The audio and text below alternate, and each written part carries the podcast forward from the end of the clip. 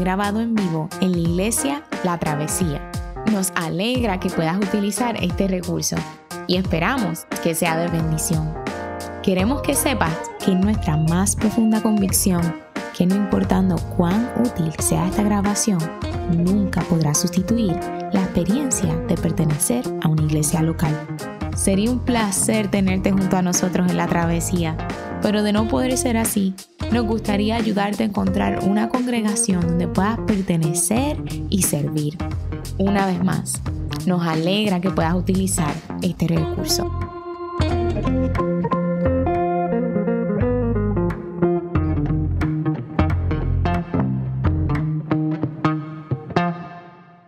Nuestra tradición presbiteriana, al igual que otras tradiciones cristianas, procura observar en su predicación eh, lo que se conoce como el calendario litúrgico. Eh, y esto significa que entre el tiempo de Adviento en Navidad, en que estamos celebrando la expectación por el nacimiento de Jesús, hasta el tiempo de Semana Santa, eh, celebramos la Epifanía, observamos de alguna forma lo que es el tiempo de Cuaresma como un tiempo de arrepentimiento y luego vamos a Semana Santa eh, y le damos un énfasis en esos meses a lo que es la vida de Jesús, desde su nacimiento, ministerio y muerte y resurrección. Y dentro de ese calendario litúrgico es, es tradicional siete semanas después de la resurrección de Cristo, que la iglesia observe lo que es el día de Pentecostés. Eso lo celebramos la próxima semana.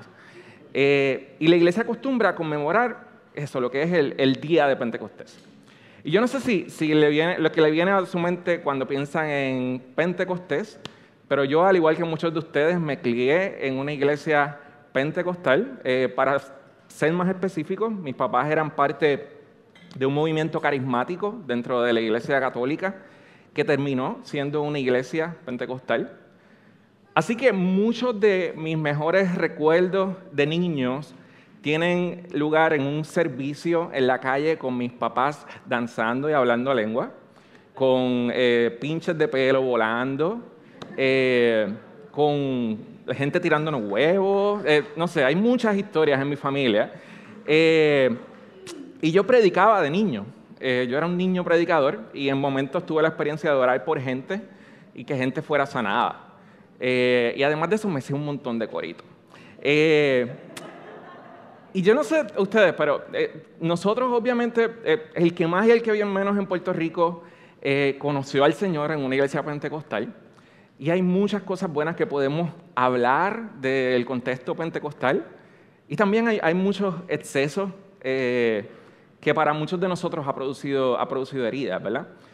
Y, la tentación quizás, lo que da miedo de, todo el chiste de decir, vamos a hablar sobre el Espíritu Santo, nos demuestra ya algo sobre, sobre quizás nuestra, cómo nos acercamos al Espíritu Santo, muchas veces viniendo de buenas y malas experiencias dentro de contextos pentecostales. Eh, y realmente no hay mentira más grande que decir que el Espíritu Santo no es importante. Y decir que la presencia del Espíritu Santo no es central en nosotros como iglesia. Y que no somos una iglesia que creemos en el Espíritu Santo. Que creemos en el poder del Espíritu Santo. En, nosotros como iglesia manifestándose en nosotros. Y lo que nosotros nos proponemos hacer estas próximas semanas es precisamente explorar la enseñanza bíblica acerca del Espíritu Santo, acerca del Pentecostés. Y, eh, eh, afirmar lo que entendemos y afirmamos, que nosotros no existimos como iglesia, sino es por la presencia del Espíritu Santo. Y queremos explorar esta semana qué deberíamos creer sobre el Espíritu Santo. Cómo lo que creemos sobre el Espíritu Santo nos hace crecer en una relación con Jesús, cómo lo que creemos sobre el Espíritu Santo nos hace creer en una relación con su iglesia. Y el pasaje bíblico que vamos a estudiar hoy, eh, mientras tratamos de contestar esta pregunta, está en Juan capítulo 16. Juan capítulo 16, eh, es importante tener en cuenta que los próximos que va a ocurrir después de este discurso de Jesús, que está en el, en el capítulo 16, capítulo 17, es que van a arrestar a Jesús y va a ser crucificado. Así que estas son las últimas palabras de Jesús antes de morir. Y las últimas palabras de alguien antes de morir son importantes. En el caso de Jesús, esta va a ser las últimas instrucciones a sus discípulos. Y para él es importante hablarles sobre el Espíritu Santo. ¿Y por qué es importante a Jesús hablarles sobre el Espíritu Santo? Primero porque estamos ciegos. Y segundo porque necesitamos ser transformados. Porque estamos ciegos y porque necesitamos ser transformados. Ahora, ¿por qué yo digo que estamos ciegos? En el capítulo hay dos párrafos. Uno tiene más que ver con, eh, con qué vino a ser el Espíritu Santo. Y el otro tiene que ver con qué se supone que produzca el Espíritu Santo. Eh, y el primer párrafo está en los versos 7 al 11. Y Jesús comienza en el versículo 7 diciendo, pero les digo la verdad les conviene que me vaya. Porque si no lo hago, el consolador no vendrá a ustedes. Les conviene que me vaya porque si no el consolador no vendrá a ustedes. Y nota al calce, la palabra consolador es la palabra que en, griego es paracletos. Eh, también se puede traducir como el defensor. La figura es de un abogado defensor. Y esto es sorprendente. Jesús literalmente les está diciendo, Miren, ustedes, yo me voy a ir, ustedes están afligidos, pero en serio, es serio, es serio. Ustedes necesitan que yo me vaya. Esto es, esto es por el bien de ustedes. Si yo me voy, el defensor, si yo no me voy, el defensor no puede venir. Y si yo no sé si a ustedes alguna vez le ha pasado por la mente que muchas de nuestras crisis de fe se resolverían si nosotros pudiéramos tener la oportunidad de andar con Jesús como andaban los discípulos. Y verlo hacer milagros y verlo sanar enfermos. Eh, pero realmente cuando vamos a los evangelios vemos a los discípulos viendo a Jesús resucitar muertos, caminar sobre el agua, aún en la transfiguración, y aún así tienen un montón de dudas y no saben lo que está pasando. Yo estaba leyendo precisamente esta semana en, en Marcos 6, entiendo que es cuando dice que los discípulos eh, salieron de ver los panes y los peces siendo multiplicados para cinco mil personas. Y luego ven a Jesús caminar sobre el agua. Y lo, lo que nos dice el Evangelio es decir, aún tenían miedo y aún estaban eh, asustados porque su corazón estaba duro, porque no habían entendido lo de los panes y los peces. Y lo que Jesús está diciendo aquí en Juan 16 es que a menos que el Espíritu Santo venga y aclare la mente de ellos y toque sus corazones, ellos nunca van a creer. De la manera que ellos deberían estar creyendo, de la manera que ellos deberían estar respondiendo a lo que les está enseñando. O sea, aun si viéramos a Jesús resucitar de entre los muertos, ni aun esa experiencia sería tan transformadora como la presencia del Espíritu Santo en nuestra vida ahora. Y si algo está estableciendo Jesús es la severidad de nuestra ceguera espiritual. Y cómo nosotros, por nosotros mismos, no podemos reconocer cuán perdidos estamos.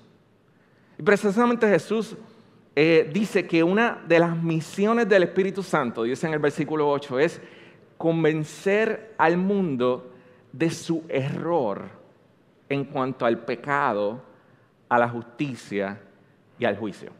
Convencer al mundo de su error en cuanto al pecado, la justicia y el juicio. Y Jesús está usando términos legales que hacen referencia en el contexto de una corte, precisamente, cuando está hablando de, este defensor, de probar o exponer que alguien está equivocado.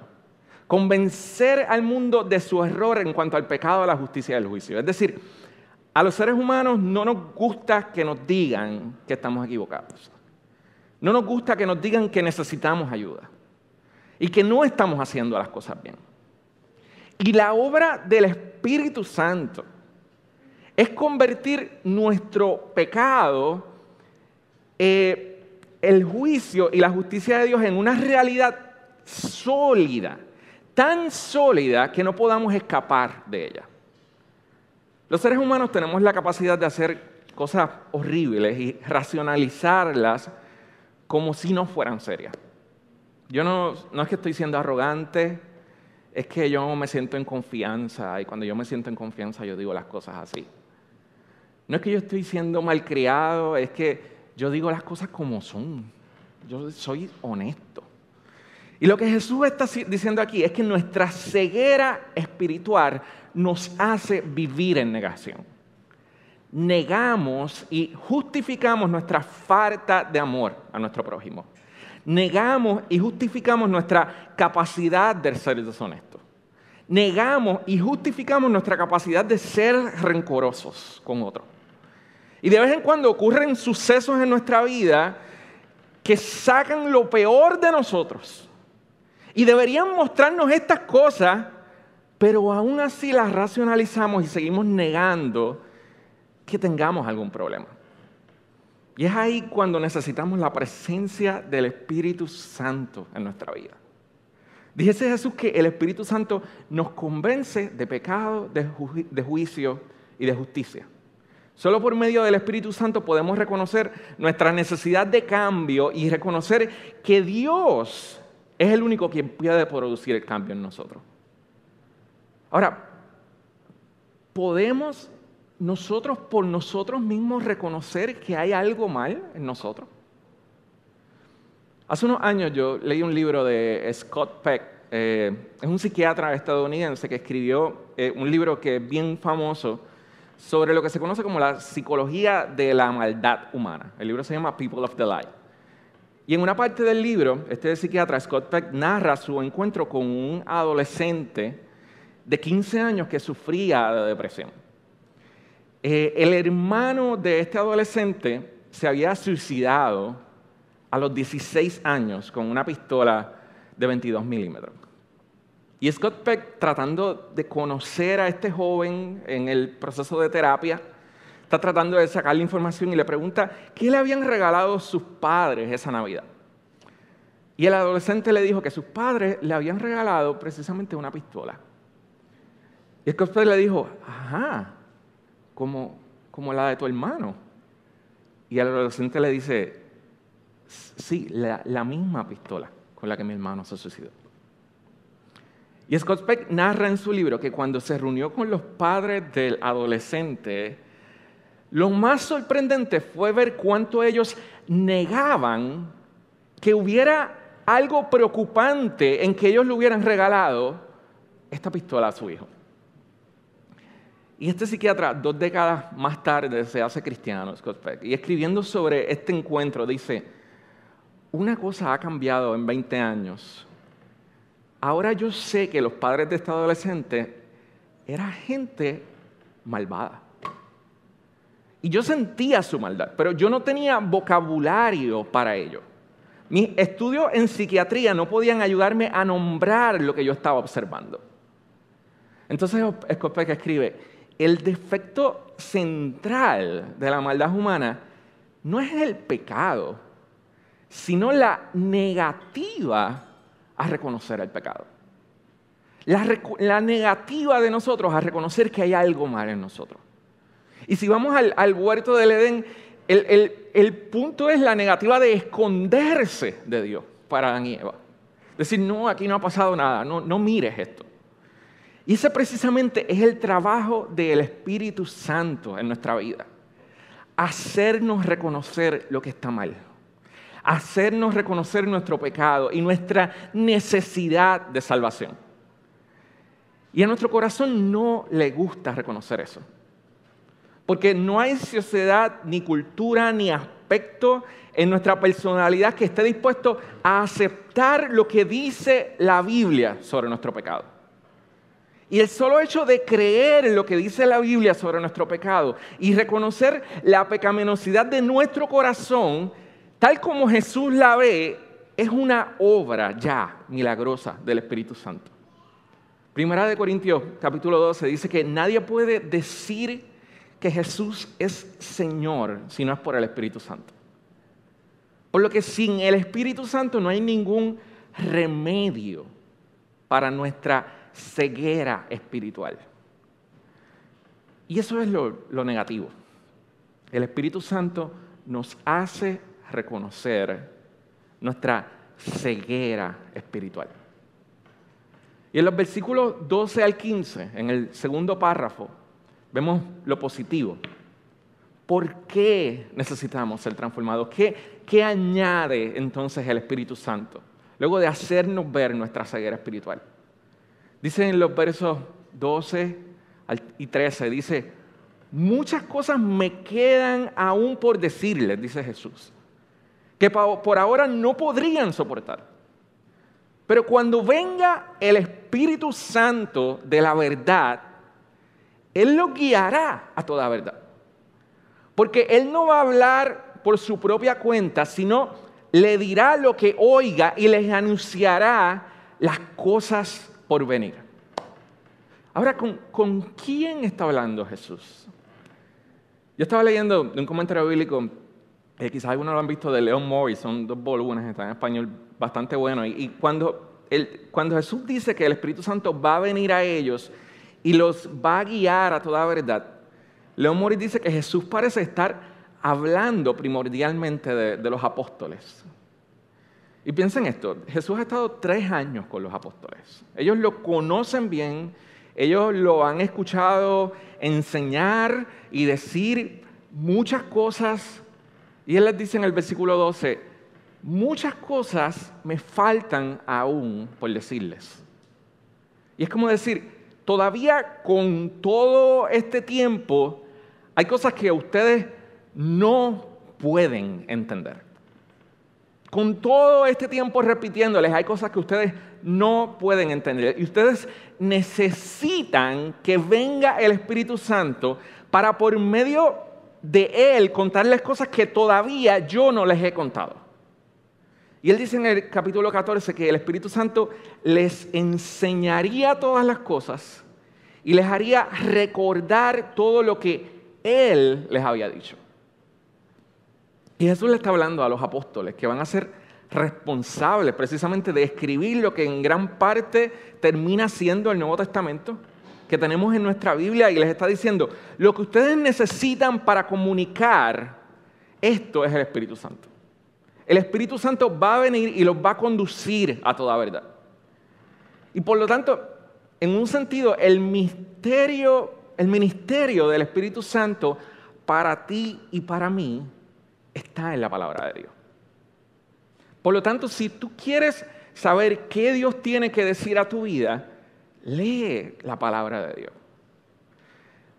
Hay un poder en la palabra de Dios para hablar a tu vida.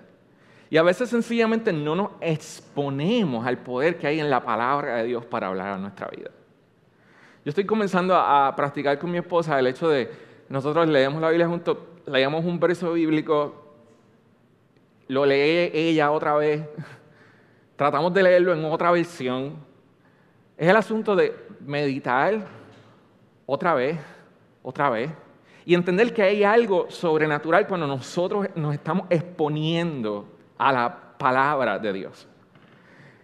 Segunda de Pedro dice que cuando la gente estaba escribiendo la Biblia no estaba escribiendo su propia opinión, sino que estaban precisamente siendo inspirados por el Espíritu Santo y eso es exactamente de lo que Jesús está hablando aquí. Que en un nivel primario el ministerio del Espíritu Santo es probar que el mundo está equivocado sobre el pecado, pero para los creyentes es llevarnos a la palabra de Dios. Y por medio de ella darnos la medicina que nuestro corazón necesita. Y luego sigue diciendo en el versículo 14, Él me glorificará porque tomará de lo mío y se lo dará a conocer a ustedes. Y la palabra que usa en griego para decir que Él me glorificará es la palabra doxazo, que es de donde viene la palabra doxología. Y la palabra de glorificar en la Biblia tiene el sentido en el, Antiguo Testamento de, de peso, en el Nuevo Testamento de dar brillantez, de dar importancia, de dar belleza. Así que cuando el Espíritu Santo glorifica a Cristo en nuestros corazones, lo que hace es tomar la belleza de Cristo y hace que explote en nuestros corazones. Hasta el punto en que cambia la manera que pensamos, cambia la manera que sentimos, cambia la manera en que vivimos. Así que esencialmente Jesús está diciendo, la obra del Espíritu Santo es hacer que tú te enamores de Cristo. Es hacer que tú escuches de Cristo y tú estás viendo y tú dices, yo, siento que yo amo a Jesús. Yo, yo amo a este Jesús. Yo siento que hay algo de mí que se está volviendo íntimo con Él. Esa es la obra del Espíritu Santo. Y yo, yo no sé si ustedes han sentido eso cuando ustedes están enamorados de alguien, pero cuando uno se enamora, uno comienza a amar las cosas que la otra persona ama. Y comienza también a odiar las cosas que la otra persona odia. Cuando yo conocí a Viviana, a Viviana le gustaba mucho la música coral y a mí nunca me había interesado la música coral y mi Spotify se llenó de momento de escuchar coro.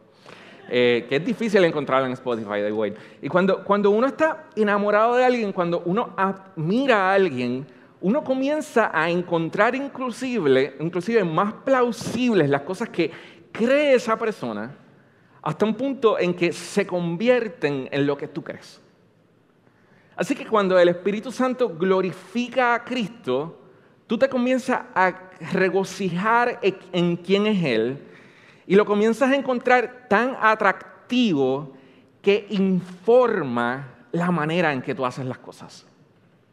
Si, si alguien habla mal de ti, si alguien dice mentiras de ti, si alguien calumnia de ti, su opinión deja de ser tan importante para tu corazón. Lo que la gente piensa de ti deja de ser tan atractivo para decir quién eres. Porque lo que Dios piensa de ti se vuelve el veredicto que tú estás escuchando. Y el trabajo del Espíritu Santo es precisamente hacer lo que Dios piensa de nosotros una realidad encarnada y convertir, a Cristo y nuestro amor por Cristo y nuestro deseo de imitar a Cristo en la motivación por la que buscamos ser obedientes. Y, esto es importante porque nosotros podemos aquí eh, hablarte sobre eh, ética sexual. La Biblia enseña que no fornicarás, no harás esto. Eh, hablar sobre sí, no, moralidad. Pero cuando los mandatos están encarnados en una relación de alguien que tú amas, dejan de ser mandatos. Se comienza a hacer por amor. Ejemplos de esto, en 2 Corintios capítulo 8, Pablo está invitando a la iglesia de Corintios esencialmente que ofrenden. Pero él no les dice, porque yo soy Pablo y la autoridad apostólica que tengo, les digo, ofrenden y mándenme tanta cantidad de dinero que necesito. Pablo no hace eso. Pablo les dice, hermanos de Corintio, ¿ustedes conocen la gracia generosa de nuestro Señor Jesucristo, que aunque era, aunque era rico por medio de nosotros, se hizo pobre? Imitémoslo, imitémoslo. Entonces, no es un mandato, es decir, por lo que el Espíritu Santo está haciendo de glorificar a Cristo en su vida, seamos obedientes a Él. En Galatas 2, Pablo cuenta de cuando tuvo que reprender a Pedro porque estaba siendo racista con los gentiles, básicamente. Y la respuesta de Pablo es decirle a Pedro, no es decirle a Pedro, Pedro, no seas racista, gentiles, blacks, eh, lives matter, o qué sé yo. La respuesta de él es decir, Pedro, recuerda el Evangelio, mira a Cristo. Somos pecadores salvados por gracia. ¿Cómo nos vamos a sentir superiores a los demás? Si Cristo tiene que ser glorificado. En Efesios 5, Pablo está hablando a los hombres que en una cultura en la que se, se, enseñaba a tratar a las esposas como una posesión, y él les está diciendo, amen a sus esposas no porque existe un mandamiento que diga no adulterarás o demás, es porque miren cómo Cristo trata a su iglesia. Miren cómo Cristo nos trata. Amen así. Entonces, si somos una iglesia que está dirigida por el ministerio del Espíritu Santo, automáticamente vamos a ser una iglesia cristocéntrica. Automáticamente vamos a ser una iglesia que tiene pasión por imitar a Cristo en nuestras relaciones. ¿Y qué está haciendo Pablo en todos estos casos? Él está glorificando algo de la belleza de Cristo y confiando en que el Espíritu Santo glorifique a Cristo en los corazones de sus oyentes. Y, hay algo interesante que decir para, aquellos que enseñamos la Biblia. Yo puedo tratar de organizar bien mis palabras, yo puedo tratar de, de tener técnicas para convencerlos a ustedes, pero si no es por la presencia del Espíritu Santo aquí con nosotros, hablando a tu corazón, enamorándote de Cristo, mis palabras no pueden tener ningún resultado. Entonces necesitamos del Espíritu Santo, necesitamos los que estamos enseñando, confiar en que hay algo más poderoso que yo hablando. Hay algo más poderoso que mi imperfección, hay algo más poderoso que mi pecado, hay algo más poderoso que nuestras imperfecciones como iglesia, porque el Espíritu Santo está con nosotros glorificando a Cristo. Esa es la única manera en que Dios te puede hacer una persona generosa. Esa es la única manera en que Dios nos puede unir como iglesia. Esa es la única manera en que Dios nos puede volver cristianos fieles. Cuando Cristo sea glorificado en nuestros corazones por medio de su Espíritu Santo. Cuando el imitar a Cristo sea nuestra pasión en la manera en que nos tratamos unos, al otro, unos a otros. Ahora, ¿cómo tú puedes hacer para que la presencia del Espíritu Santo sea así de real en tu vida? ¿Cómo nosotros, gente tan mala, puede tener al Espíritu Santo murando de esta manera con nosotros? Volviendo a Juan capítulo 16, verso 8. Dice, cuando Él venga, convencerá al mundo de su error en cuanto al pecado, a la justicia y el juicio. Y hablamos específicamente sobre la obra del Espíritu Santo convenciéndonos de nuestro error en cuanto al pecado, en un primer punto. Pero ¿qué de nuestro error en cuanto a la justicia?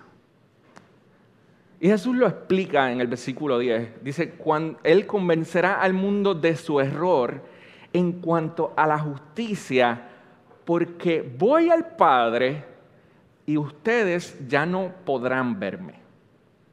Y, quiero darles un poco de tiempo para que lo procesen, porque no es justo que yo se los esté dando en, en 30 segundos y yo me tardé como tres horas en tratar de ir por el texto en cuanto a la justicia, porque yo voy al Padre y ustedes ya no podrán verme. La pregunta es, ¿qué hay de error en la manera en cómo nuestro mundo piensa respecto a la justicia? ¿Qué hay de error en la manera en cómo nuestro mundo piensa respecto a la justicia? Que necesitamos que el Espíritu Santo corrija, mostrándonos a Jesús frente al Padre. Y hay algo, y es que dos capítulos antes, en el capítulo 14, Jesús también está hablando sobre el Espíritu Santo como un defensor. Dice, y yo le pediré al Padre y Él les dará otro defensor para que los acompañe siempre. Y la imagen es diciendo, yo soy un defensor. Yo estoy aquí como quien saca la cara por ustedes. Yo me voy ante el trono del Padre. Pero yo les voy a dejar otro defensor para que esté con ustedes. Y Él no les va a comunicar sus propias palabras, les va a comunicar lo que yo les estoy enviando a decir, es mi espíritu, Él me está representando, como decía Yamil, Él tiene una camisa que, que está diciendo, Cristo, Cristo, Cristo. Así que lo que Jesús está diciendo es que cuando tú vienes a Cristo y tú crees en Jesús, lo que hace el Espíritu Santo es mostrándote, mostrándote que Jesús está frente al trono del Padre, representándote como tu defensor.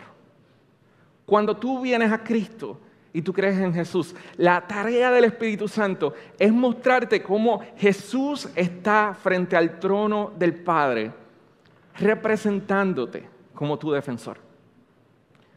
Y eso significa que cuando el Padre mira a Jesucristo y ve la belleza de Cristo, ve la perfección de Cristo, luego te mira a ti en Cristo y no está viendo tus pecados. Porque está viendo que el defensor está frente al trono del Padre diciendo, yo pagué todo lo que tenía que pagar por él. Su pecado es presente para él por medio de mi Espíritu Santo. Y la redención que está comprada para él es presente para él por medio de mi Espíritu Santo. Dios no nos juzga basado en lo justo que tú y yo hemos sido, sino en lo justo que Jesús ha sido. Primera de Pedro, capítulo 3, verso 18, dice, porque Cristo murió por los pecados una vez por todas, el justo por los injustos, a fin de llevarlos a ustedes a Dios.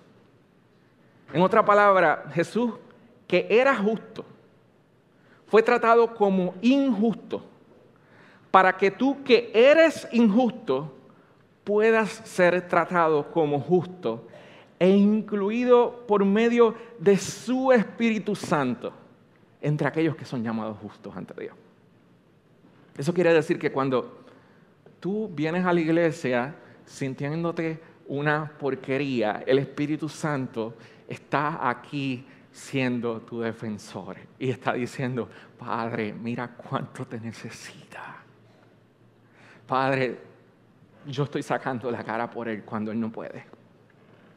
El Espíritu Santo está siendo tu defensor, está hablando a tu corazón, convenciéndote de que no te acercas a Dios por tu justicia, sino por ni por lo bien que tú estés, sino por la justicia de Cristo. Entonces,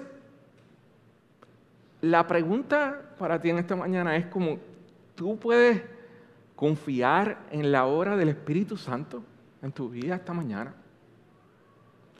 Tú puedes confiar que cuando tú estabas en la confesión de pecados con tu mente perdida y tú dices, yo no sé si cómo puedo orar esto correctamente, el Espíritu Santo está ahí convenciéndonos de pecado. Tú puedes convencer que Él está aquí con nosotros. Tú lo sentiste esta mañana. Él está aquí. Y cuando tú no puedes orar y cuando tú no puedes acercarte a Dios y cuando tú sientes que tu corazón está duro, el Espíritu Santo está ahí redarguyéndonos de pecados, de juicio, de justicia y glorificando a Cristo en nuestra debilidad no por lo que tú seas, sino porque Jesús dijo, ellos necesitan de Él, ellos necesitan de Él como su defensor. Confía en que Él está aquí como tu defensor. Confía en que Jesús está aquí más presente de lo que tú puedes imaginar. Abrazándote, cargándote, sosteniéndote uniéndonos, sanando. Él es nuestro defensor. No estamos solos. Somos adoptados.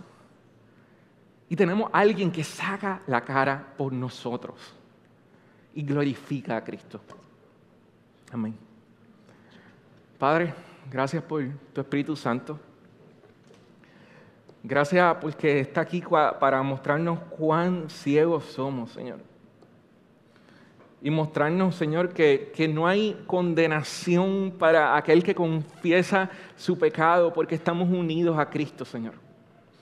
Gracias porque tu Espíritu Santo está aquí para mostrarnos que tenemos un Salvador. Gracias porque tu Espíritu Santo glorifica tu palabra, Señor, porque Cuando yo me siento débil, tu Espíritu Santo está glorificando tu palabra, porque es tu palabra, Señor. Yo te pido que Cristo y su obra en nosotros, Señor, sea glorificada por medio de tu Espíritu Santo en nosotros, Señor. Mira a mis hermanos que vinieron cansados. Mira aquel que vino vacío hoy, Señor. Mira aquel que vino con hambre de tu presencia, Señor. En este tiempo de adoración que vamos a tener ahora, Señor, te pedimos que Cristo sea glorificado en nuestros corazones, Señor. Que tu Espíritu Santo sea cargándonos, Señor, y, mostrándonos que somos justificados por medio de Cristo, que tenemos un Padre, que no somos huérfanos, que no estamos solos, Señor. Espíritu Santo, haz tu obra, Señor. En el nombre de Jesús. Amén.